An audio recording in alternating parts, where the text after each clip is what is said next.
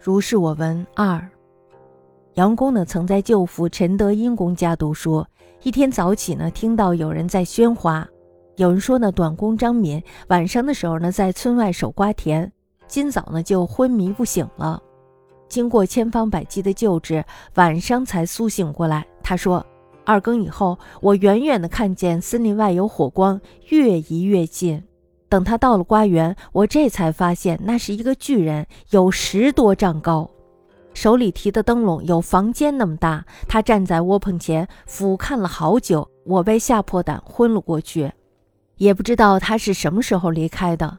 有人说呢，那是王良；有人说呢，那是主夜之神。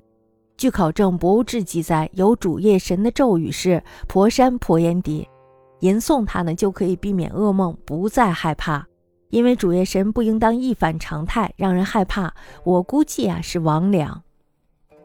杨公读书，就是陈公德音家。一日早起，闻人语喧天，曰：“客作张敏，昨夜村外守瓜田，今早已失魂不语矣。”灌酒百端，至夕乃苏，曰：“二更以后。”遥见林外有火光，渐移渐近。比之瓜田，乃一巨人，高十余丈，手执烛笼，大如间屋，立团交前，俯视良久，吾骇极晕厥，不知其何时去也。或曰王两，或曰当世主夜神。按《博物志》载主夜神咒曰：“婆山婆眼底，咏之可以避噩梦，之恐怖。”不反映现异状，使人恐怖，以魍魉为禁之。